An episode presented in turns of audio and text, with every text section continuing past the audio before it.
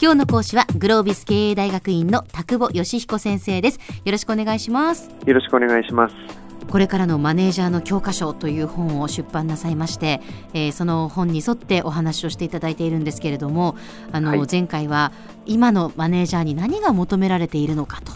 何が重要なのか、はい、で変わり続けることだっていうねお話をしていただきました。はいそれはその会社を変えるということではなくまず自らを変えるということだというお話だったんですけど、ね、なんかそのなんとなく確かにその変わり続けなければ生き残れないっていうのは分かったんですが、はい、でもじゃあ自分が、まあ、その変わろうっていう意思はなんかあるんだけれどもどうしていいか分からないっていうのが正直なところなんですが。そうですよね、はい、はい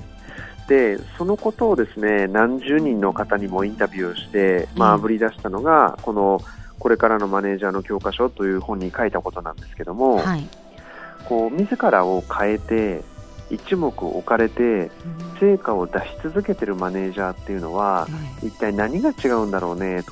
ということなんですよね。はい、でよくよくお話を聞いてよくよく観察をしてるとですね、私たちが至った結論というのは、はい、それらのマネージャーの皆さんはですね3つの力を持ってるなっていう結論になったんですね。一つはですね、マネージャー、えー、前回も定義を言いましたけどもしがらみの中にいて組織のまあ真ん中にいてみたいな人ですから、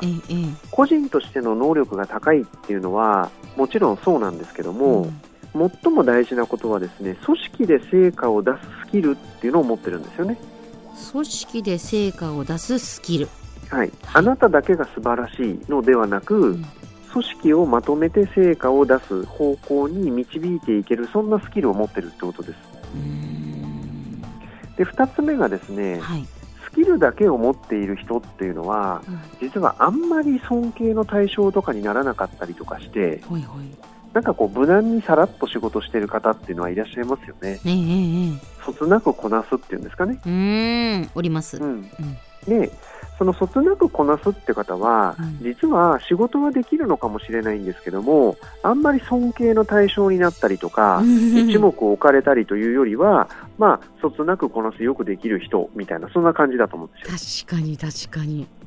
でそれを超えて一目置かれている人とかっていうのはどんな状態かっていうと、ええ、仕事に対する思いの力っていうのが強いんだなってことに気がつきました。はあなるほど。僕はこうしたいとか私はこうしたいとか、うん、こういうお客さんに役に立ちたいとかっていうものすごくやっぱり強い思いみたいなものを持っている人というのが、うん、そのスキルを使う方向性も明確になりますし、はい、一目置かれるような状態になってたりするんですよね。でただですねここに問題が実は生じます。その思いが強いがゆえに、うん、上司が言っていることとぶつかったりしちゃったりすることもあるわけですよね。そうかそうかそうですね。あの思いがなければぶつかることもないんですよね。はい。実はこの思いの力が強ければ強いほど、うん、周囲とのギャップが生まれてしまったりとか、上司がやってほしいこととの違いが生まれてしまったりとか、そんなことが起こってしまったりするんです。そうすると今度はですね、ええ、その組織が求めることとか、はい、もしくは上司が求めることと自分の思いの間にあるギャップを埋めるっていう、うん、そんな力がないと、うん、結局は組織に潰されてしまったとか、ええ、犬死にしてしまったみたいなことになりかねないんですよね。そうですね、ええ。繰り返しになっちゃいますけども、えみんなの尊敬を集めて一目置かれているような人というのは、はい、まあ、ベースとしての個人の能力が高いということ、ええ、まあ、それに加えてその組織で成果を出す、まあ、ある意味リーダーシップのスキルを持っているということですよね、それが1つ目。うんうんはい、2つ目が仕事に対する思いの力があるということ、えで3つ目が周囲との考え、違いを乗り越えてギャップを埋める力があるっていうのが3つの大きな特徴だなというふうに思います。なるほどなるほど。そして、ええ、ここから先が一番大事な話なんですが、はいはい、その3つの力っていうのは、え、状況に応じて変えていく必要があるんですよね。例えば組織で成果を出していく力というのも一番最初にチームリーダーになった時っていうのは2人かもしれませんよねメンバーが。はいはい、でもキャリアを積んでメンバーが5人になり10人になり20人になれば当然組織を導いていく力の質も変われば、うん、やらなければいけないことも変わりますよね。そうですねそうすると冒頭に申し上げた変わるという概念を持ち出すとすると、ええ、僕は前の職場でこうやってリーダーシップを発揮してたらうまくいったっていう成功体験にとらわれすぎて、はい、例えば部下の数が倍になった時に、え、今までと同じやり方をしてると実はうまくいかないかもしれないですよね。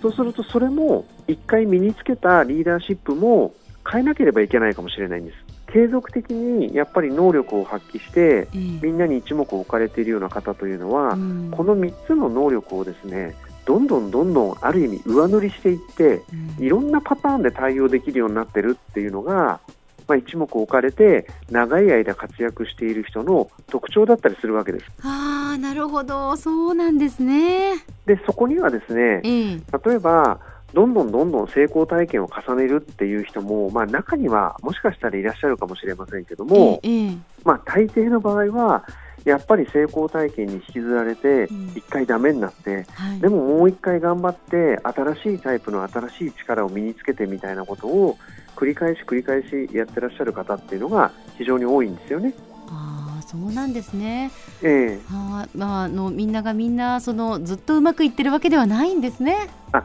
そういう人にはですね、うん、まああのほとんど出会わなかったですねインタビューの中でも。あそうですか。はい。ただやっぱりそこでこういう方々の違いというのは、ええ、めげずに次に求められる能力を獲得するってことなんですよね。で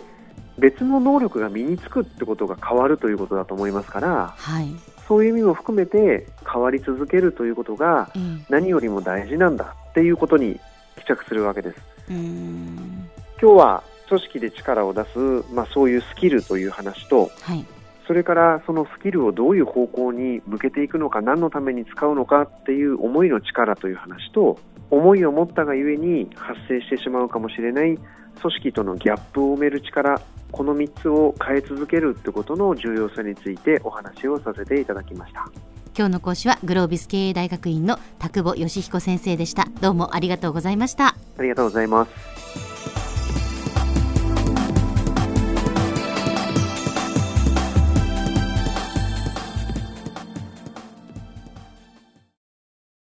ゾクゾクグイグイメラメラつながる。ゾワゾワ。ハラハラ。メキメキ。つながる。ズキズキ。モワモワ。ホカホカつながる。キリキリ。ザワザワ。キュンキュン。ガンガン。ワクワク。うずうず。ドキドキ。ルンルン。バクバク。九州人のいろんな気持ちつなげます。九州から輝こう。キラキラつながる。 QTnet